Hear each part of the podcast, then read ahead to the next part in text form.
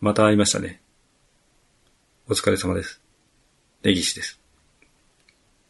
アイドルに学ぶというシリーズテーマから、コンプレックスとは何なのかという話になり、先週から、えー、河合隼さんのコンプレックスという商品の話をしています。で、先週までは、コンプレックスという言葉をどういうふうに使っているのかなという流れから、コンプレックスを劣等感という言葉として、まあ、多く使われることがあるんですが、この劣等感という言葉の、まあ、これは本来誤用なんですけども、そもそも劣等感として使われるようになった原因にあるものっていうのが、まあ、劣等感コンプレックスという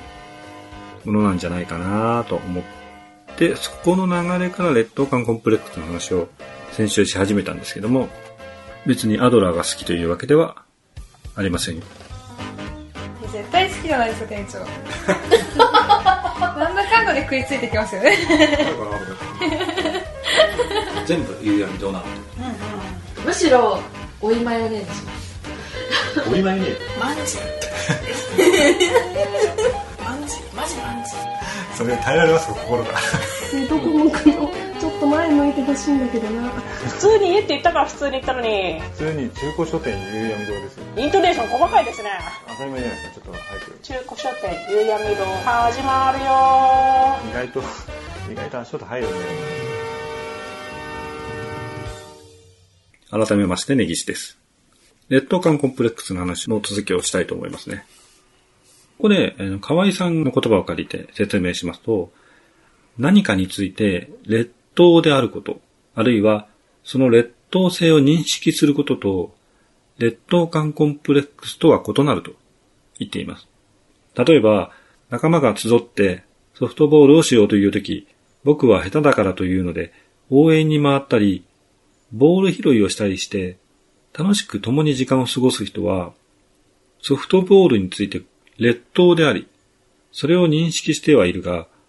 劣等感コンプレックスを持っていないと言っています。まあ、下手だからとか、ボール拾いをして、楽しく共に時間を過ごすっていうのはなかなか難しいとは思うんですけど、まあ、そもそも、あの、劣等であるということを認識して、自分は下手だから、とか、遠慮する形をとってる人っていうのは、劣等感コンプレックスではないと言ってるわけですね。この場合、下手なくせに無理にピッチャーになりたがったり、失敗したことで、いつまでもブツブツ言ったりする人の方がむしろコンプレックスを持っていると言えると言っています。つまりこの人たちは、劣等であることを認めていないのであると。傍から見て明らかにそうであるということを本人が認めていない、目を背けているとき、そこにコンプレックスがあると言えるということです。自我とコンプレックスの間に認識の共有がないとき、自我がコンプレックスの影響を知らずに受けているという状態になります。そもそもコンプレックスっていうのは、心における、まあ、先週ちらっと説明したんですけど、ちょっとわかりづらい説明だったんですが、無意識の領域を指す言葉であって、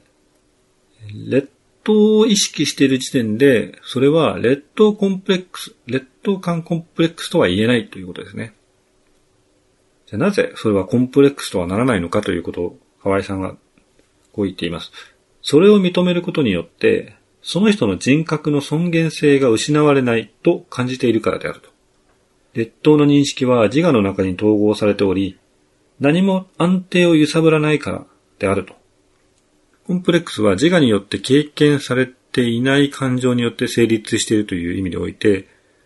それは単純に劣等感などと名付けられるものではないと、河合さんは言っています。そうなってくると、先週言った逆転力の自分のコンプレックスなところを恥ずかしいと思っているからっていう一文に関して言うと、このコンプレックスの部分は劣等という意味で使われているんですが、劣等なところを恥ずかしいと思っているからという文に変えて説明すると、コンプレックスという言葉を使っていなくても、コンプレックスがあるという、つまり劣等なところ恥ずかしいと思っているから、それがコンプレックスになってしまうという意味で使われているんであれば問題がなかったということですね。第4章コンプレックスの解消というところで、自我とコンプレックスの統合の話をしています。え自我がコンプレックスを認識するとき、感情の爆発のようなものは避けられないと、河合さんは言っています。まあ、感情の爆発というのはそこに触れるということは、その人の尊厳性を傷つける行為である可能性があるわけですね。まあ、指原さんもな中谷さんも可愛くない、人気がないということに対しては、自我の尊厳性を失うものではないと考えていると言えるので、コンプレックスではなかったということです。見えないところで感情の爆発があったのかもしれないんですけども、まあ、その辺に関しては、書かれていないのでわかりませんが、コンプレックスの解消には、まあひどく傷つき、それによって一時的にダメージを、精神的なダメージを負うというのが、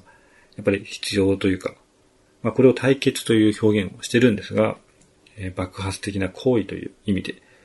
必要なことであると言っています。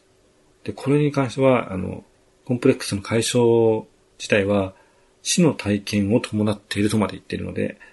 まあ、何らかの意味でという意味ですけど、コンプレックスがもう一つの自我であるということを考えると、その自我を、まあ、殺し、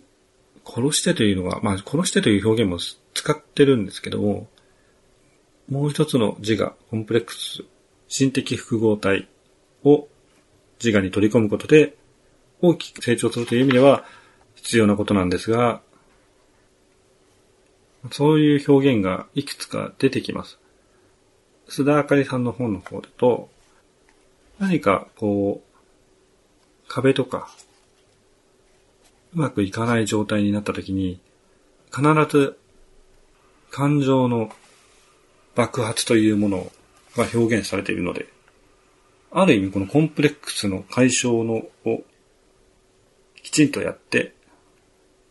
次のステップに行っているようにになっているので、コンプレックスを劣等感という表現の仕方をしているという意味では、誤用になるんですが、コンプレックスの解消という意味では、もちろん書かれてない部分も含めて、うまくコンプレックスと付き合うことで成長していっている人たちなのかなと思います。まあ、もちろん精神分析は素人目であれこれ言うものではないので、興味深いと感じた方は関係書籍を探してみてください。ここでね、ちょっとあまり適当なことを言ってしまうのはちょっと問題があると思いますので。ちなみに、と原稿連想検査というのがあって、こう今から単語を一つずつ順番に言っていきます。ので、それを聞いて思いつく単語を一つだけ、できるだけ早く言ってくださいという検査があるんですね。100語言ってもらって、もう一度繰り返しますので、前と同じことを言ってくださいと言って、前と同じものに関してはプラス、忘れていたものに関してはマイナス。で、反応時間と言葉の選び方で、その人にあるコンプレックスを調べるという方法があるんですが、これがですね、これと似たような検査で、ちょっと別の作品で、中野信子さんのサイコパスという作品に書かれたロバート・ヘアがボランティアの被験者に文字列を見せ、文字列が単語になるかどうかをできるだけ早く判断させるという実験を行っています。実はこれは判断力の速さを測定する実験ではなくて、単語の意味に対してどんな心理的反応を示すかを見る実験なんですけども、まあ、これはさっき言った言語連想検査、かなりそっくりなんですが、普通の被験者は、テディのような当たり障りのない言葉で変化はなかったものの、レイプのように不安感をかき立てる単語の方に強い反応を示しました。となってますね。普通の被験者はですよ。しかしサイコパスの場合、ありふれた単語だろうと、戦場的な単語だろうと、まるで変化が見られなかったのです。と言ってますね。というところで、今回も時間となりました。シリーズテーマ、アイドルに学ぶから、コンプレックスってそもそも何なのかという話になりました。最後ちょっとサイコパスの話にもなりましたが、サイコパスのポッドキャストではありません。